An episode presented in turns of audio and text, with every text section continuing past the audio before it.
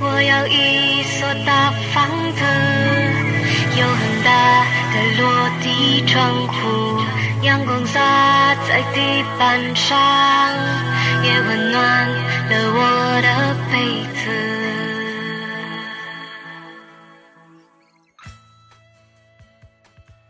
这是一个俗套，甚至有些狗血的爱情故事，有背叛，有失望，有所谓的败给现实。也许听众听完心情不会那么舒畅，没有关系。如果你觉得烂俗，是因为你现在的感情美满，并对未来充满信心，不相信有些人怎么会这么轻易的就背叛了爱情与真心。你是幸运的，我也由衷祝福你一直遇不到人生的坎坷与意外。但这些并不是我要讲的重点，我只想说，这些年我们看惯了这么多的分分合合、聚散离别的感情戏，逐渐明白，原来爱情从来不是理所当然的事。在这个世界上，其实没有谁能真正的拥有一个人。我不属于任何人，也没有任何人能真正属于我。我们都不应该孤单，都应该努力的去守护所爱。但我们都应该明白，失去才是人生的常态。就像耶稣在登山宝训中所说的：“不要叫我们遇到试探，因为我们以为的坚定，其实并没有想象中的那么伟岸。” Hello，大家好，这里是 FM 幺八零四六三小鸡的回忆密码。我们一起来听故事吧。我慢慢的说，你们慢慢的听。朋友的婚礼上，一桌互相陌生的人坐在一桌，气氛颇为尴尬。某个年轻男人想调节气氛，主动发起了话题：“哎。”你们知道那个常磊吗？年纪轻轻，白手起家，才没几年就已经飞黄腾达，身价不菲。据说今年已经移民澳洲，真是厉害呀！你说他怎么做到的？他可能觉得程磊也算这个行业的名人了，以为大家都会发表几句看法。酒桌中认识程磊的人不由神色各异，也几乎不约而同的。偷偷地望向了一个地方，他们看的人是吴松和他的妻子，两人只是面无表情，沉默不语。于是有知情人向说话者使了个眼色，接着众人带着哈哈就把话题转移了过去。因为要是说起来，这将是一个多么尴尬的故事，尤其是当事人就在现场。吴松和程磊本是大学最好的兄弟。而吴松现在的妻子小竹，却曾是程磊最爱的女人。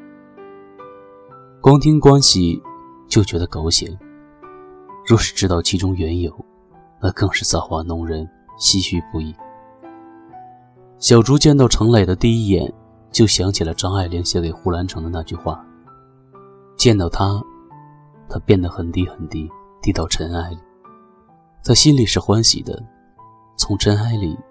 开出花来，他真的产生了一种俗气的错觉，似乎上辈子就喜欢过他，心跳得像个小马达。当时未来很远，天空很高，程磊穿着白色的背心打着篮球，散发着一身的雄性荷尔蒙。吴松追了小猪一年，被小猪婉拒了一年，都没有此刻绝望。从小竹看他的眼神里，他看到了自己变成一颗尘埃，彻底出局。最终就是吴松撮合两人在一起，这样奇妙的三人组开始形影不离。工作第三年，三人拉开了距离。吴松平平淡淡，按部就班；小竹专业出色，备受垂青。而天生枭雄气概的程磊开始了创业。程磊叫了吴松，吴松二话不说就加入了。小竹也想一起干，程磊没有答应。程磊说：“我在这里冒险，你现在做的比谁都好，先稳着点干，等有了模样再来也不迟。说不定还需要你在大公司帮忙。创业刚开始的时候，忙得没日没夜，可是收效甚微。程磊日渐憔悴，心疼不已的小朱毅然辞掉了大公司的坦荡兼程，给程磊洗衣做饭，随程磊四处征战。三人渐渐打出了一片小天地。当常磊的事业逐渐稳定，总算想起了结婚这档子事。在一起已经七八年了。一开始，小朱父母是坚决反对小朱和程磊在一起，因为在他们眼中，程磊就是典型的凤凰男，老家在农村，还有一个弟弟，一个妹妹，这将来指不定有多少麻烦事。不过小朱一直很淡定，程磊也很努力。磨着磨着，二老也日久生情，慢慢改变了心意。可这恋爱谈的有点长了，小竹父母开始着急。小竹眼看都要奔三的人了，再不结婚就迟了。所幸二人这几年也存了点钱，买了房。既然父母催了，就顺老人的意思，终于选好了日子，开始憧憬美好的未来。可往往事情就是这么奇怪，凡事越期待，结果也就越混蛋。就在一切看似顺利的时候，往往就是危机迫不及待出笼的前兆。那年，程磊老家的亲弟弟开黑车撞死了人，老母亲惊慌之下摔伤了身子，中了风。程磊东凑西借，给弟弟赔了一笔钱，为老母亲治病花了所有的积蓄。体贴的小朱想把房子卖了，给程磊母亲治病。不过程磊说啥也不通，说房子已经买不成了，不能再拖累你。这事算是暂时过去了。可程磊手头上的流动资金也所剩无几了。上帝似乎总是不介意在倒霉的人身上连开庄。在接二连三的悲剧之后，也出现了程磊事业上的最大转折点，公司。持续赤字，但只要顺利的接下某个大客户的生意，他的一生就能反败为胜。而如果因为资金周转的问题放弃了这个机会，那么接下来只有等待倒闭，连员工的工资可能都开不出来。成败从未如此清晰，只待程磊自己何去何从。而这所有的一切问题，都指向了一个核心：钱。就是这么的现实，任何真挚的伟大感情，在钱面前都无所遁形。那些曾经无跨海口的好兄弟，此时都已经不见了。人情冷暖，饮水者自知，也唯有吴松和小竹始终的站在他身边。吴松家里也不宽裕，咬咬牙拿出了积蓄，但也是杯水车薪。而小竹更是愿意把卖房子的钱。拿出来解决程磊的困境，实在不行，想办法再问家里借吧。程磊很感动，但他也很清楚，他知道这些钱解决不了根本的问题，而且很可能因为后续的资金不到位，工程做不到中断，最终反而人财两空。巨大的机遇，往往也是巨大的陷阱。时间紧迫，单子不会等人。程磊几乎陷入了绝地。正当他陷入两难境地的时候，除了背水一战似乎再无明路之时，一位他称呼为王姐的贵人横空出世。王姐是一个女强人，事业做得很成功，与程磊有一定的合作关系。之后，程磊神奇的拿到了资金，也顺利的签下了合同，然后他提出了和小朱分手。小朱不敢相信自己的耳朵，他从来没有怀疑过程磊和他走下去的决心。震惊过度，他反而笑了，说：“难道今天是愚人节？”程磊又严肃地说了一遍：“为什么？”小朱觉得自己快要崩溃了。我配不上你，我没信心能给你幸福。程磊说的很难。以前就算程磊说最脏的话，小竹都没有反感，而这句话却让小竹恶心到了五脏六腑。到底是为什么？小猪几乎咆哮的问：“对不起，我爱上了别人。你骗人！”小猪狠狠地盯着程雷，向来看似硬气的程雷，竟然扑通的瘫倒在地。因为我已经输不起了，我不想公司倒闭，我不想欠一身债被人看不起。我不想家里人再过苦日子，不想你跟着我住在狭小的房子里洗衣做饭，每天每日的被你父母抱怨嫁错了人。如果可以，我也想当个英雄，保护所有人，让所有人都满意。可是我做不到，我什么都输不起，我什么都输不起啊！小猪算是明白了所有的事，冷笑道。所以你选择输掉我是吗？张磊不敢看着小猪的眼睛，垂着脑袋，半天吐出了三个字：“对不起。”小猪将手高高的举起，恨不得给他狠狠的一巴掌。可是他发现自己已经一点力气都没有，好累，真的好累。我祝你飞黄腾达。留下最后的一句话，小竹逃跑似的离开了。这是他生命中最冷的一天。声名鹊起，背叛尽力，这是那一年程磊的人生缩影。吴松狠狠地揍了程磊一顿，高大的程磊没有还手，任由他拳打脚踢。随后，吴松跳槽了对手的公司，而小竹，他再也没有出现在自己面前。据说他去旅行了，而租房内的一切，他都没有拿走。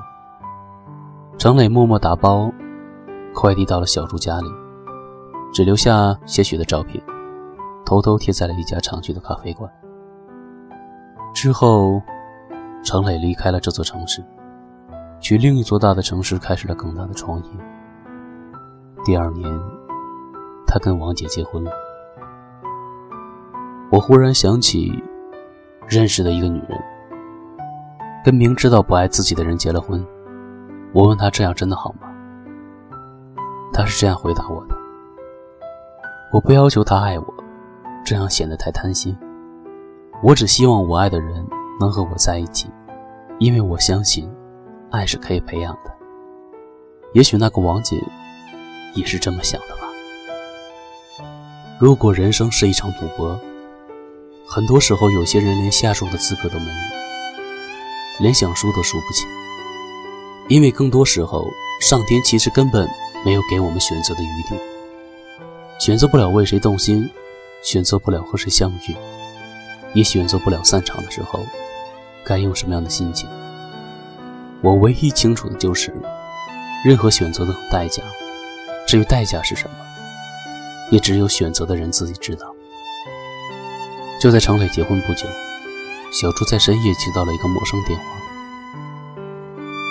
接听前，他就隐隐猜到了是他。他在电话里哽咽地说着：“你现在还好吗？”小朱冷冷道：“好或不好。”都与你无关。你恨我吗？电话那边每一个字都如此的艰难。我为什么要去恨一个陌生人？小猪的声音只有冰冷。许久的沉默，接着是崩溃的哭声，像条丧家犬在深夜哀嚎。小猪紧紧握着电话，要很努力，很努力不让自己哭。我现在赚钱了，只要你愿意，我想在资金上补偿你，可以吗？我不要钱，我只要你欠我，一辈子都欠我。说完，小朱决绝地挂了电话，拔出了卡，第二天就换了号码。后来，似乎很顺其自然的，小朱和吴松在一起。去年，小朱和吴松去看《中国合伙人》，当剧中三兄弟最终分道扬镳。佟大为说的：“千万别和最好的朋友开公司。”黑暗中的吴松一边狠狠的点头，一边狠狠的流泪。后来的后来，连唯一存在回忆的那家咖啡店，也因为经营不善，消失人间。就这么消失了，好像从来都不曾存在一样。这个世界依然人来人往，日新月异。最近一次得到程磊的消息，是今年年初的聚会。一个朋友在翻朋友圈，啧啧感叹。我好奇的问：“他把手机递给我，感慨道：‘你看人家这才叫生活。’那是程磊朋友圈发的今年第一张，也是唯一一张的照片。照片中的澳洲新家，坐落于长空辽阔下，远山近水的白云似画，还有一条金毛俯卧落地窗前。犹如电脑桌面一样的美丽画面，确实令人欣然向往。而我蓦地想起小茹曾经在日志上写过的一段话。她问我：“我的梦想是什么？”我就笑着说：“我梦想有个大房子，坐落于风景如画的田园，院子里有一条金毛在睡着懒觉，阳光洒在落地窗。”你和我牵着手一起慢慢变老，他就笑着看着我，没有说话。可是我又想，这个梦想太贪心，老天爷会不高兴的。那就这样吧，我重新对他说：“前面的通通不算，我只要最后一句，你和我牵着手，慢慢变老。”我想亲口说。再见，你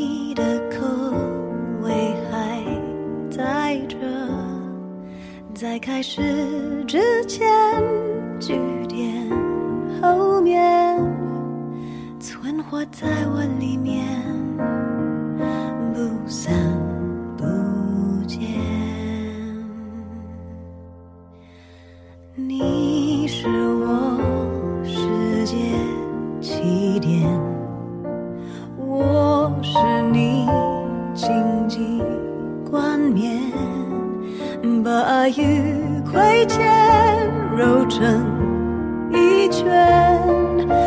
来不及告别，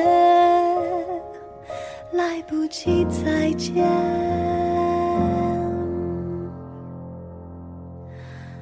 啦啦啦啦啦。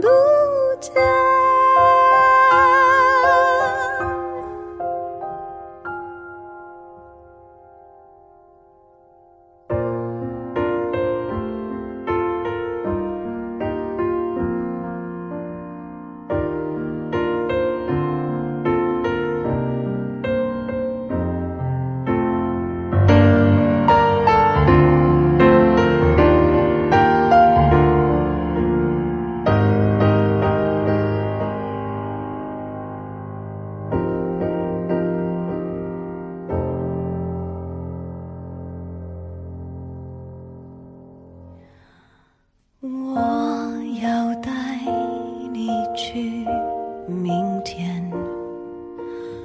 你的口味在我这在消失之前记忆背面存活在我里面。